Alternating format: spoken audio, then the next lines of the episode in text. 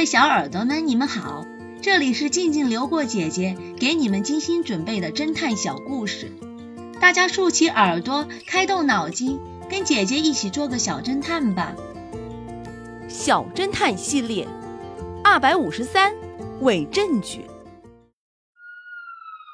今天中午，我正站在商店门口等我丈夫开车接我回家，突然有个人冲了过来。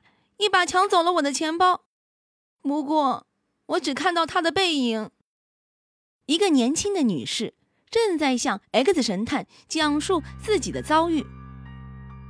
在不远处的长椅上，有一位正在休息的年轻男士，他凑上前来想看看热闹，想听听发生了什么。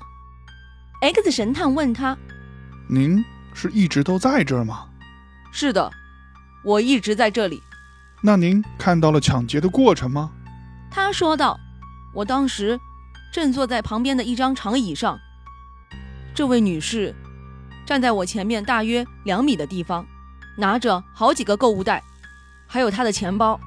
一个穿着牛仔裤和皮衣的大块头男人抢走了她的钱包，并且拉开了旁边的救生门，消失在大楼里面了。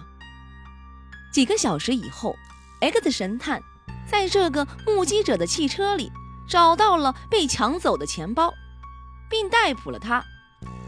小侦探们，X 神探怎么知道目击者与这起抢劫案有关呢？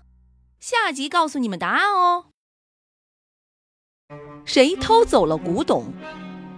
这个故事的真相是，盗走古董的是尼克。因为知道钥匙所在地的只有韦德三兄弟和他，三兄弟住在一起，只有他在作案后才需要将凡是留有指纹的地方擦拭干净，